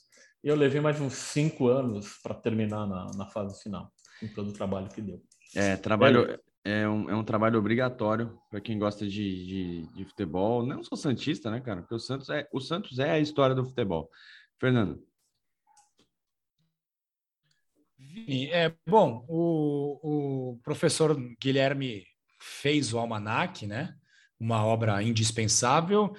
E o Vanderlei fez o Aqui se fala de Santos, que também se tornou indispensável para o torcedor santista, se tornou um ponto de encontro para o torcedor santista, principalmente quando o Vanderlei faz lives, né? É, o torcedor santista se encontra. Se não pode, às vezes, se encontrar em bares, porque cada um está numa localização diferente, se encontra no canal do Vanderlei. Vanderlei, só para antecipar que se eu não falar isso, ela vai brigar comigo. Minha mãe acompanha muito o seu canal, é sua fã, que ela escuta todos os, os nossos episódios, ela me cobra Caramba. depois. Tu não falou? É, tu não falou, tá. Já mandei o um recado para o Ademir Quintino também, tô mandando aqui para você. Viu, Dona Neri? Não esqueci da senhora. É, como é que surge essa ideia do Aqui se fala de Santos e quanto tempo que demora em ter a ideia e ela virar realidade? Primeiro, um abraço para a dona Neri aí, obrigado pela, por acompanhar. Só, só vai aumentando a responsabilidade, né? E isso que o professor falou tem muito a ver um pouco com a história do Aqui se fala de Santos. Primeiro, eu fui jornalista, trabalhei em rádio, sou jornalista, né? Trabalho, trabalhei em rádio quando eu morei na Amazônia um tempo. E quando eu vim para São Paulo, eu vim para trabalhar numa empresa chamada Comunix, que é uma empresa de comunicação corporativa, né? Acho que o, não sei se você teve contato, mas eu lembro que o Vini, sim, gente, né? muita assessoria de imprensa e tal e tal. E eu ficava na parte de, de, educacional, né? De cursos para jornalistas, que eram cursos voltados para jornalistas e tal. Enfim, e dali fui crescendo na empresa e tal, tal. A empresa criou um braço de relação com investidores e eu era muito bom na parte comercial falando e fui me afastando cada vez mais da comunicação. Mais para a área comercial, de relação com investidores, eu fui para a área de tecnologia, fui saindo do meu mundo, que era comunicação, né? E saindo completamente. Tecnologia, cara, imagina. Aí chegou uma hora que eu falei, putz, hum, não tá legal, né? A coisa não tá, não tá, não tá boa tal. E aí um amigo meu conversa que se formou comigo, ele falou assim, falou, cara, poxa, você trabalhou, batalhou tanto para fazer o curso de jornalismo, você escreve bem para caramba, você se comunica bem, você vai abandonar o jornalismo desse jeito, né? Aí ele falou assim: faz alguma coisa, escreve alguma coisa pro meu site. falei, ah, cara, tô com preguiça de escrever. Não eu gosto até de ler, mas não tô com saco para escrever, não. Não, pô, escreve sobre esporte, sobre futebol, alguma coisa assim e tal. Ele falou: melhor, faz vídeo. Isso ele falou para mim em 2015. Faz vídeo. Eu falei: vídeo, cara. Mas como é que vai fazer isso aqui? Tem que ficar subindo. Como é que vai fazer para te mandar? Ele tinha um site, né? ele tem um site. Não, faz vídeo e manda. Ah, tá bom. Aí comecei a fazer os vídeos. Aí falei, putz, aí foi esse negócio aqui, ó. Três minutos de esporte. Falei, vou fazer três minutos de vídeo cada vez e falar de tudo, né? Aí falava de futebol americano, Fórmula 1, comentava, né? Fazia os comentários, fazia três vezes por semana. E naquele tempo o WhatsApp você podia mandar para 200 pessoas ao mesmo tempo, né? Você pegava, anexava um monte de gente, mandava aquele, disparava aquela coisa, né? Vídeo de três minutos, mandava para 200, cinco abriam, e assistia um vídeo, um pouquinho do vídeo só. Era aquela frustração, né? Eu falava, caramba, hein? Só tenho cinco amigos que estão assistindo.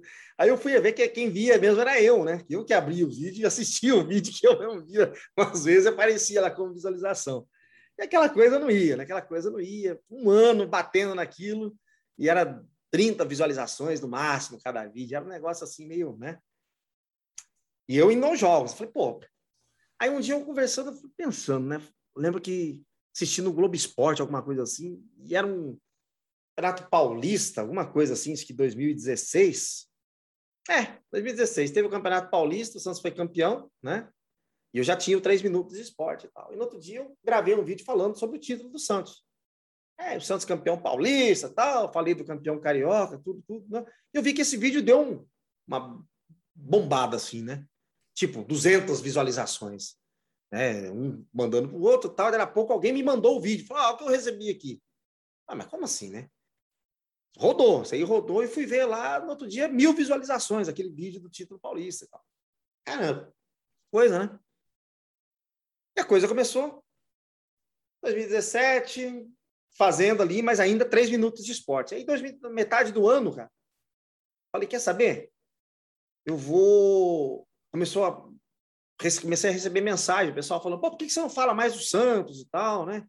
E assim, o cara me falou, ah, na boa, bicho, se eu quiser saber do Flamengo, do é só ligar a Globo, não quero ficar vendo esses caras. Fala do Santos, pô. É, tá bom, aí comecei a falar do Santos, aí falava, aí gravava cinco minutos, né? É, você tem que falar mais do Santos, que cinco minutos nem a TV dá isso. Fala dez minutos. Falei, vamos falar o quê? Falei, bom, ficar falando do dia a dia do time, né? Isso já. Aí eu lembro que o boom mesmo foi em 2018, quando o, o Santos é eliminado naquela Libertadores, aquela confusão do Carlos Sanches. Sim. Aí eu fiz uma sequência de vídeos indignados, completamente. Como que os caras escreveram o cara, deixaram o cara jogar irregular e tal, né? E o vídeo começou a repercutir, começou a repercutir, começou a repercutir e tal. E só no YouTube, né? mandando aqueles vídeos ali e tal, tal. Beleza, terminou o ano. Aí, São Paulo, o Santos contrata São Paulo no final do ano. Eu começo a fazer os vídeos. Eu, ao invés de fazer uma vez só por semana, mas o, o nome ainda era três minutos de esporte, né? Três minutos de esporte. Eu lembro que quando fechou com o São Paulo, lá o São Paulo vai ser o técnico do Santos, e começou aquele burburinho e tal, e era só vídeo que eu fazia. O cara pegou e falou assim para mim: Meu, esse teu canal aí não é três minutos de esporte. Primeiro que você não fala só três minutos, você fala muito mais de três minutos. Você só fala do Santos. Você tem que falar aqui só fala do Santos. Falou assim, aqui só fala do Santos. Aí eu fiquei pensando assim, falei, cara, me deu uma boa ideia. Falei, é verdade. Eu comecei a falar, falou, ah, é verdade, a partir de agora é o seguinte, quer assistir dos outros clubes, você vê, mas aqui, aqui se fala do Santos. Fala de Santos. É porque até um amigo me falou assim: não fala, fala do Santos, não, porque senão o Santos daqui a pouco vai querer te cobrar royalty. Aí você vai estar tá ferrado. Você vai, é, fala do Santos, os caras vão querer te cobrar royalty aí. Então fala de Santos, que aí fica um negócio assim: é de Santos e, e é o fica Santos. Aberto, fica aberto. É o Santos, é. é o Santos, ninguém vai me ferrar. E Vanderlei, a importância do, do teu canal, do teu, do, do Alex, né, o Noronha, o Diário do Peixe porque realmente o Santos é muito maltratado na grande imprensa, é. né? sempre foi, né? É, e aí hoje a gente não precisa. Fernando tá no mundo, Fernando. Não, é que a gente antigamente tinha o rádio para compensar isso. isso que a gente perdeu, né? A cena do rádio aqui em Santos era muito forte. Não precisa ter o rádio da capital, que está ali cobre os times da capital, inclusive a portuguesa nos anos 90 também tinha cobertura muito grande, e o Santos ficava ali, meio naquele limbo ali, né? Ah, agora vamos Santos. Para vir para cá era difícil, o cara tinha que descer serra, subir serra, não sei o quê. Mas a cena da Rádio Santos era muito forte. É. Você tinha a equipe do Edson, do Guido, você tinha Armando Gomes. Então, só tem um detalhe. Isso é Ó. é aqui, né? Sim. E antes não tinha internet para você assistir, ouvir rádio. Do... Imagina eu, quando eu estava morando em Rondônia, quando estava morando no Paraná, que eu tinha que ficar ouvindo o Globo Esportivo meia-noite, o cara falar destaque do Santos, aí brrr, já ia na vinhetinha acabando e soltava o Santos é. lá, não sei o que e tal. Então, assim, eu falei, meu, aí eu comecei a, falei, pô, cara, eu vou criar um, vou falar só do Santos, e ponto. E fiquei... Aí, em 2019, cara, eu começava a fazer os vídeos. Eu lembro que eu fazia um vídeo depois do jogo dos, dos amistosos do Santos, falava alguma coisa lá, bombava, cara. Os vídeos dava 500 views, aquela coisa tal. E aí, fiz os primeiros jogos do Campeonato Paulista, eu sempre fazia o vídeo depois do jogo. E aí um dia o cara, meu, por que, que você não conversa com a gente? Né? Você fica, a gente quer debater, quer falar sobre o jogo e tal, tal. Aí um amigo falou, faz uma live, cara. Falei, mas como que eu vou fazer isso? Dá muito trabalho. Não, mete um softwarezinho aí, você conversa com os caras e tal. Aí eu comecei a fazer as primeiras lives. Que eu acho que eu fui um dos primeiros a fazer live aí com o torcedor. Acho que foi. Porque aí eu fazia live e ficava lá respondendo os caras, né? Pelo YouTube, ficava respondendo só as perguntas. Cara, era live de duas horas, eu não conseguia terminar. Era toda hora, que é isso, que é aquilo, e eu falando, na, na, na, na, na, na, aquela coisa tal. Aí um dia um amigo meu falou assim, cara, você devia deixar o cara participar também. Falei, não, mas aí é complicado. Torcedor, o cara vai entrar, já solta um palavrão, já vira aquela confusão toda. Ué, arrisca, faz aí, faz um teste para ver. Aí eu comecei a fazer, cara, aí, aí o negócio virou. Aí. O torcedor quer ser ouvido, né, Vanderlei? Ele quer, ele quer ouvir e ser ouvido. Ô, Vini, o Santos joga 10 horas da noite e acaba meia-noite o jogo. Você acha que o cara, que a mulher do cara, que já tá puta da vida que o cara tá assistindo o jogo, ela vai ficar discutindo sobre o Santos? Já foi dormir faz tempo, né?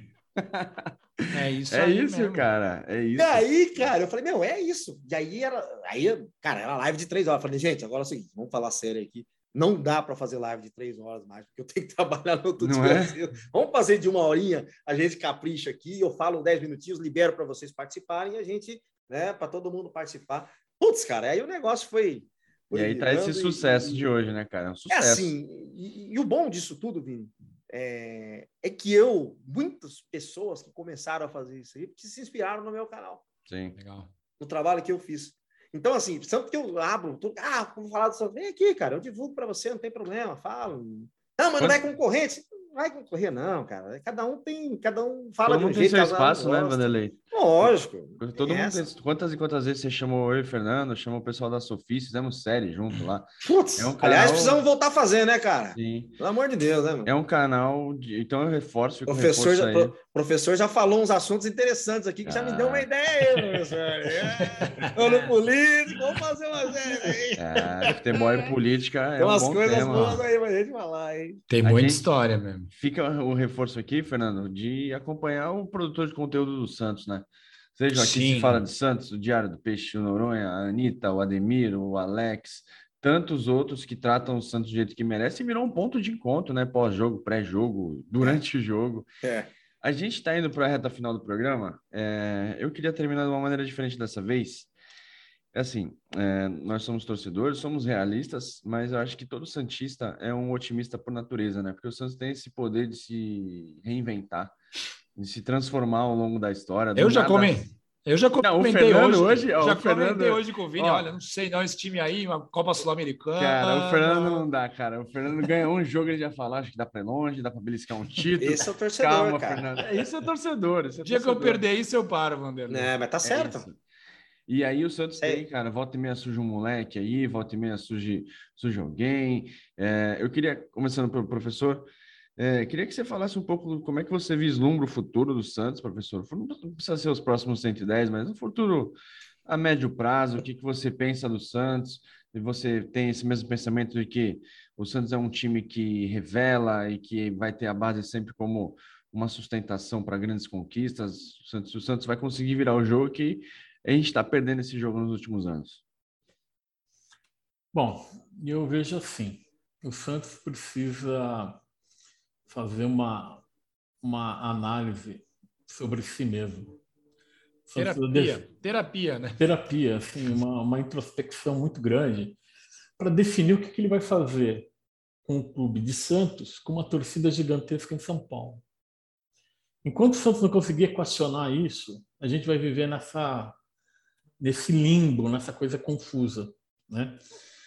Então, acho que esse é um primeiro ponto. O Santos vai conseguir equacionar isso. O Santos equacionou isso durante, algum, durante curtos espaços de tempo, né? Uh, que funcionou, né? principalmente lá no início dos anos 80. Tal. O Santos lotava a Vila e lotava o Murumbi. Né? Então, o Santos fez isso. Mas foi um intervalo de tempo pequeno. Né? Isso não conseguiu ser é, perene. Então, acho que o primeiro ponto, o Santos tem que resolver isso. O Santos não... e, e, assim, não me pergunta como, porque eu também não sei. Adianto que eu não sei. Segundo ponto é que, assim, eu espero, com toda sinceridade, que a atual direção do Santos consiga botar a casa em dia, né, do ponto de vista econômico, financeiro tal, sem matar o time. Sem matar o time. Que, certo, assim, na hora que você para, assim, para ser muito frio, assim, não, não, é isso. Precisa botar as contas em dia, porque não dá para fazer com, viver como a gente ficou em 20, não pode contratar ninguém, está na lista, tá naquela lista de não contratar ninguém na FIFA, né, com perigo de perder ponto, de cair por conta, porque não tem é, lastro financeiro. Então, assim, eu, racionalmente eu acho que não, tá isso. Mas eu acho que falta emoção, né? Futebol não é não é ciência exata. Né? O Vinícius mesmo falou assim, pô, é, tem emoção no futebol. Então, precisa acertar as contas? É, lógico que precisa acertar as contas. O time não pode continuar nessa, nessa loucura que ele estava se enfiando, né? porque senão ele ia cair. De qualquer jeito ele ia cair. Mas ele precisa acertar, o time precisa ganhar, o time precisa se, se reorganizar. Então, eu espero que, que consigam fazer essa, essa, essa equação que não é fácil. Né? E por isso eu acho que a gente tem que cobrar mesmo que o time tem que render. Né? Não, não basta, né, que o pessoal brinca só pagar boleto. Né? Tem que pagar boleto, tem que construir time, tem que montar um time razoavelmente competitivo. Não é um time para escapar na última rodada. Meu, vamos organizar o time, assim, não dá para chegar, mas pô, vamos, vamos tentar beliscar uma Libertadores, vamos fazer um papel decente no Campeonato Paulista, não vamos cair na primeira fase da Sul-Americana, enfim, dá um pouco de coerência na história do Santos. Tem a história da Vila Belmiro, diz, diz vai ser reformada pela W Torre e tal. Vamos ver. Eu, eu já reforma da Vila, nova Vila Belmiro, novo estádio do Santos. Eu conheço isso desde os anos 70. Então eu, eu, eu pago para ver isso daí. É que, nem a, é que nem a ponte Santos-Guarujá. Né? É, é, é, é igualzinho. Igualzinho. O que eu espero para o Santos é que o Santos continue, é, que, ele, que ele se abra né, para os seus torcedores, que ele se abra para aqueles que, que, que, construíram essa torcida do Santos, que sempre foram as classes mais populares. Né? O Santos nasceu de uma, de, uma, de uma elite burguesa aqui de Santos, mas ele ganhou a torcida do, dos estivadores, dos portuários. É ali que está o torcedor do Santos. E em São Paulo, o torcedor do Santos está na Zona Sul, que não é um lugar de elite. Então o Santos tem que voltar, assim, voltar às suas origens de torcedor. Né? Por que isso? Porque eu não quero que o Santos se transforme numa, numa sociedade anônima. O Santos é do Santos, é do torcedor do Santos. O Santos não pode ter um é. dono. Porque assim, o pessoal fala, ah, se tiver um dono vai ficar legal, porque o cara vai investir. Tá bom, e você pega um dono que ele quer só. É, assim, décimo lugar tá bom para mim. Sim. Ele quer lucro. Vamos ele dizer que ele quer lucro. lucro. É. A gente tá, se a gente pegar um, um, um dono desse, a gente está lascado. Então, assim, é. então melhor não ter dono né, que se organizem as coisas internamente no clube, que se dê responsabilidade, que se cobre que se faça a cobrança das responsabilidades dos seus dirigentes, aqueles que erraram, aqueles que fizeram uma gestão temerária, tal, que, que respondam pelos seus atos, mas que o Santos não, o Santos não pode ter dono.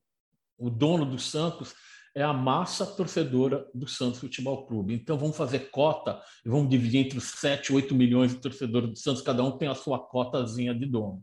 Vamos, ver, vamos virar uma grande cooperativa. Se for por aí, eu até eu paro para pensar. Gostei, hein? Essa eu gostei. Se não for por aí, bicho, bicho também é muitos anos 70, né? Se não for por aí, deixa do jeito que está, vamos, vamos cobrar a, a, os dirigentes que eles sejam pessoas mais é, é, sensíveis e mais responsáveis e que o Santos viva mais 110 anos, mas que dê para ganhar mais que um bimundial, né? Dá para é? um pouquinho mais que isso. Vamos dobrar, vamos dobrar, pô. Vamos, vamos dobrar, dobrar isso, isso daí, vamos ganhar e vamos, e, e, e vamos fazer, continuar sendo referência de futebol ofensivo, de futebol bonito, de grandes craques e que a camisa branca do Santos precisa ficar correndo aí pros, pelo verde dos gramados aí para fazendo gols. É, é isso que eu espero do Santos. Perfeito, perfeito. Vanderlei, você, como é que você vê o Santos aí para o futuro? Cara, o professor tocou num ponto importante aí que eu sou meio igual ao Silvio Santos, né? Eu só acredito vendo a questão do uma nova casa. Acho que o Santos precisa ter uma nova casa. Eu não sei se talvez eu, eu, eu, eu fico na dúvida ainda se você fizesse um plebiscito se o torcedor quer que demula a, a destrua a Vila Belmiro para fazer um novo estádio, acho que tivesse a opção de fazer um outro estádio aí em Santos, em algum outro lugar, né? É, e a Vila Belmiro ser mantida ad eterna ali para, né? Tipo as ruínas da Grécia, aquele negócio ali, acho que teria, era o mais sensato, né? Era o mais do ponto de vista. Mas se você levar em consideração que o Wembley, os caras derrubaram e fizeram outro, né? E eu acho que o torcedor, o Santos e o torcedor merece uma casa nova. Até para autoestima, a gente precisa ter uma casa nova, né? É, é gostoso você ficar em volta da Vila Belmiro. Ontem foi muito legal ficar ali em volta, né? Pessoal, aquela coisa, tudo. Mas assim, se você tem um lugarzinho mais, né? Aconchegante ali, é bem melhor. O cara não vai embora cedo. O cara fica o dia inteiro, até a noite ali, vai para o cinema depois, vai fazer tudo. Enfim, torço muito para que dê certo isso aí. Eu acho que esse, o que o professor fala em jogar em São Paulo, o Santos sempre vai jogar em São Paulo, não tem como. O Pacaembu daqui a pouco vai ficar pronto de novo e, e o Santos vai acabar jogando em São Paulo no Pacaembu, ou vai jogar no Morumbi, lotar o Morumbi quando fez, como fez em finais de campeonatos aí já, né? Você pega aquela final de 83, coisa mais linda. Aquilo que o professor estava falando, eu estava vendo aquelas imagens ali de 83, final Santos e, e, e Flamengo, né? É, final da Libertadores de 2003, enfim. Então, quando tem que encher, enche, né? Em 2002, né? Que dividiu 50-50 com a torcida do Corinthians ali. Enfim, então enche, né? E o time tem que estar tá bom. E é isso é a essência do Santos. Você tem que ter time. Você tem que ser competitivo. E é isso. É... Acho que para um futuro bem falando aí de 300 e pouco, 200 e poucos dias aí que a gente tem esse ano, que está mais próximo aí para a gente, acho que pelo elenco que montou, mais ou menos algumas peças que vieram ali, não sei se vai gastar muito mais, até porque não tem como gastar, né? Tem que pagar a conta, tudo. Mas acho que esse ano o Campeonato Brasileiro a gente fica ali perto de, de, de buscar uma vaga de Libertadores, talvez pré-Libertadores, ou até brigar por uma vaga na Libertadores direto mesmo. Sem sofrer, né? sem sofrer. sofrer, sem sofrer. Eu acho que você tem um elenco. O campeonato, o campeonato, o calendário desse ano vai ser um calendário muito difícil e apertado, né? É. Então você tem três competições. Acho que o Santos tem totais condições de classificar na Sul-Americana, tem condições de passar pelo Curitiba e avançar na Copa do Brasil. Mas o Campeonato Brasileiro a gente tem que ter uma atenção especial para ele, para não acontecer o que aconteceu no ano passado. E se você tiver um elenco, você consegue, né? Se não fizerem besteira de mandar técnico embora de novo, porque tem que dar tempo, né, para o cara trabalhar. Não adianta. Claro. Ficar trocando técnico a cada três meses. Então a diretoria ela tem que saber o que ela quer. Planejamento, eles não são bons de planejamento, porque senão eles não teriam demitido o Carilli agora na metade do Campeonato Paulista. É, o Carilli não, não mudou do dia para noite. O Carilli é não. é isso aí, sempre foi, sempre vai ser. Falhou alguma coisa na cúpula ali. É. Então, é... Eles entendem muito de números, mas de futebol não entendem. Né? E trouxeram o Edu Dracena, que é um ídolo do time, mas é um cara que é novo também nesse negócio, é um juvenil ainda nessa área de, de, de coisa aí. Então, assim, para um pequeno, um futuro breve aí, esse ano eu acredito que o Santos consegue buscar uma, uma Libertadores no brasileiro. Nas Copas aí, eu não sei. Se acertar o time, pode chegar até uma final de uma competição dessa, por que não? Né? Já, já comprei minha passagem para Brasília, já, final sul-americana. Então, eu também acho que é possível. Eu acho que o Santos. Oh, aí para Brasília eu vou também, mas a gente vai fazer outras coisas em Brasília. Hein, é. Serão, serão, duas comemorações em Brasília esse ano. E, e, e eu entendo, é, eu entendo que. Calma, gente, calma, vamos com calma. Vamos com calma, que eu faço live todo dia depois dos jogos. e o mesmo torcedor que entra com essa empolgação no outro dia, o time é lixo, o time é não sei o quê. Tem, tem, do céu, vamos com calma. É. É, acho que é, esse ano é pensar numa Libertadores. Acho que para o ano que vem, se a coisa evoluir, aí o Santos deve vender jogador, deve fazer um caixa esse ano, não tem como, vai ter que é, vender. eu penso é, bem parecido contigo, Wanderlei. Vejo algumas peças aí que o próprio Lucas Barbosa, se bobear, vai ser vendido antes dos outros aí, do Ângelo e do outro ali. Ele tem uma é. cara de Premier League danada, aquele menino. Bom jogador, e, bom jogador. Enfim, e aí eu acho que para o ano que vem, sim, o Santos acho que pode entrar com trazendo esse alento e essa alma de novo, né? O Santos voltou a ter alma esse ano. Eu gostei. O que aconteceu quarta-feira na Vila Belmiro? Pena que eu não estava na Vila, mas eu estava na transmissão com o de olho no peixe. Aquela, aquela, aquela virada do Santos na, naquele jogo ali é, é assim, tá muito próximo de um Santos que a gente acostumou a ver. É. Né? Um Santos que na Vila ia, vai para cima, vai na marra. junto, vai na marra e na, na, né? Então, acho que tá, tá resgatando um pouco disso aí. E, cara, eu torço para dar voltas de campeões. Eu quero fazer uma live gritando campeão, porque ainda não fiz. Verdade. Vamos quero fazer. fazer uma live gritando campeão. Que vai ser. no ano que vem. Eu não sei como vai ser, porque no dia que o Santos meteu 4 a 0 no Flamengo no, no final de 2019, eu comi um chocolate. abri a live comendo um chocolate, uma barra de chocolate, né? Me xingaram pra caramba, mas eu comi um chocolate. ano passado, na final da Libertadores, eu tava com a champanhe no ponto para estourar. Aí tive que guardar. Então, fazer o quê, né? É, a vida de torcedor é isso. Fernando, é para a gente fechar seu destaque final e dar seu, seu até logo para os nossos convidados. Foi muito bacana, mais um programa muito legal para o torcedor Santista. Sim. Uma honra poder contar com esses dois aqui. Agradecer a, a, presença dos dois e agradecer também quem escutou a gente, né? Terceiro episódio é, da gente comentando sobre os 110 anos do Santos, trazendo figuras importantes né, na, na crônica santista, em quem acompanha os santos, em quem fala de santos, em quem é, tem muita história com os Santos, né? O Santos tem 110 anos e a gente tem a nossa história, então foi bem legal a gente poder abordar seis histórias diferentes, além da minha e da sua, e, e agradecer os seis colegas que nos ajudaram e também as pessoas que escutaram e, e sempre participa aqui com a gente, e nas redes sociais também do Amigos do Urbano. E, cara, é maravilhoso poder falar e escutar sobre a história do Santos, né? Obrigado, valeu, obrigado, professor. A gente já falei para você pessoalmente, já falei no WhatsApp a admiração que eu tenho. É, se eu, às vezes eu fico pensando, pô, o que, será que o professor está pensando? Aí, tá, aí eu, ele, ele dá a opinião dele ali, bate com a minha, eu falei, pô, tô, tô no caminho certo. Professor está pensando, tô, tô bem acompanhado, pô. Valeu pela presença e tomara que a gente se encontre mais vezes. Obrigadão. Valeu, eu que agradeço o convite, está aí com o Vanderlei. Vanderlei, o Falando de Santos é, é, é, é, muito bom. A gente passa ali, já participamos lá uma hora, uma hora e meia, duas horas, você nem sente. Né? Eu acho que isso que é legal, né? A gente está aqui também batendo um bom papo aqui, a gente mal sente o tempo passar, é sinal que a coisa ficou legal, né? É se, a gente, se, a gente, já tivesse assim, tipo, olhando no relógio, assim, pô, não vai terminar, né?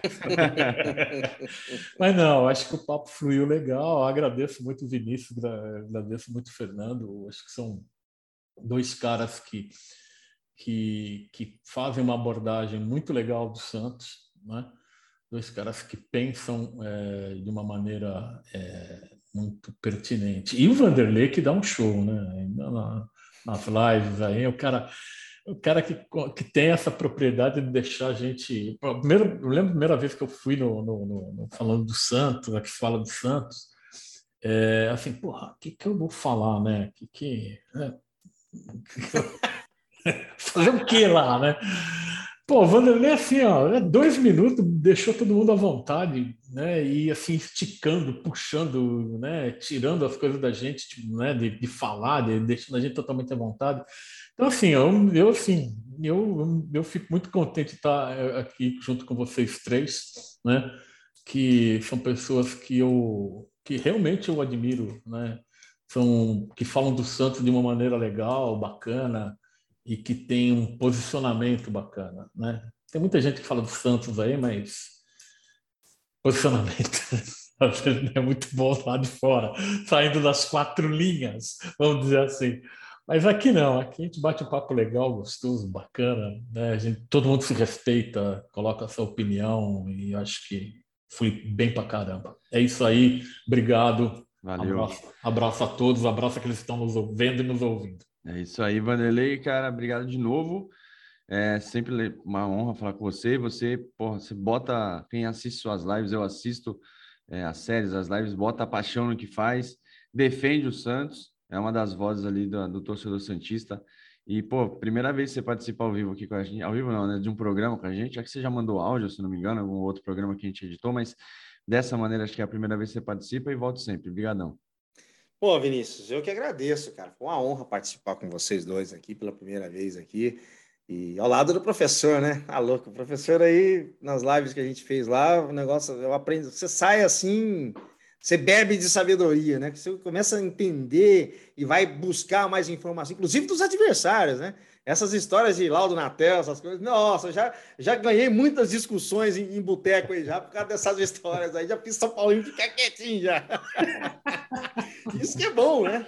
Os caras, é, porque, ah, vamos contar a história do Morumbi aqui. É, então. Aí eu, oh, os caras ficam tudo quietinho, né? Mas enfim, isso é, isso é legal, isso faz parte do futebol. Mas é, acho que o Santos ele te dá essa, essa, essa possibilidade de vários formatos, vários pontos de vista, né? E, e, e, várias maneiras de você se expressar sobre o Santos. Eu, eu falo sempre nas minhas lives aqui, eu não torço para dirigente, não torço para jogador ingrato, eu torço para o Santos, cara. Torço para o Santos. O jogador não precisa nem ter sido campeão. Mas se ele honrou a camisa, saiu pela porta da frente e, e volta, cara, esse cara é, eu acompanho a carreira dele e muitos outros aí tantos e tantos jogadores que eu já entrevistei, o cara fala: meu arrependimento foi ter saído do Santos. Eu tinha que ter ficado mais um pouco, mas forcei, fui na onda de. E às vezes a gente usa essa experiência para passar, né, para a molecada hoje, que hoje o menino, talvez ele não esteja percebendo onde que ele está. O que, que significa ele estar tá nesse time aqui? Muita gente não, não, entende. E a imprensa de São Paulo, trio de ferro aqui, a, a imprensa trio ferrense aqui, eles também acho que foram muito judiados, né? Na, os avós, os pais na, na época do, do, Pelé aí. Então eles querem tratar o Santos como um ninguém. O Santos não é um ninguém. O Santos é muito mais do que muitos ninguém. Mas muito, mas o Santos é, é, é um dos maiores do mundo. Para mim é o maior do mundo. Para mim, Santos e Real Madrid são ali, ó. São os dois ali, os maiores do mundo. Que o Santos já ganhou também, né? Então, é, eu, eu para mim, é o maior do mundo e eu sempre falo. Vamos falar do maior do mundo. Para mim, é o maior do mundo. Ah, e é certeza. isso. Obrigado a todos. Valeu. youtube.com/barra Vanderlei Correia, ou se não, digita lá aqui se fala de aqui Santos, que lá nós vamos falar de Santos mesmo. É, conteúdo todo dia, todo dia, né, Vanderlei? Todo, todo dia, dia. Tá tem live de meio-dia, live às 19 horas e tem os vídeos também. No dia dos jogos tem live de aquecimento, live do intervalo, que é o torcedor comentarista de intervalo. Eu falo, ó, larga a mão de ficar vendo o cara falar besteira na televisão, só vão falar mal do Santos. Vem aqui você fala, você é o comentarista. E a live do final, né? Live do final do jogo. É isso aí, imagina uma conta de internet do Vanderlei. Quem quiser acompanhar a gente, a gente está nas redes sociais como arroba Amigos do Urbano. A gente tem também o www.amigosurbano.com.br. Valeu, galera. Até a próxima e vida longa aos Santos. Como, como diz o presidente aqui, a gente não, eu não defende nenhum presidente, nem A nem B, mas viva os Santos e mais 110 anos de glória para o peixe. Valeu, galera. Falou. Tchau, tchau. Valeu.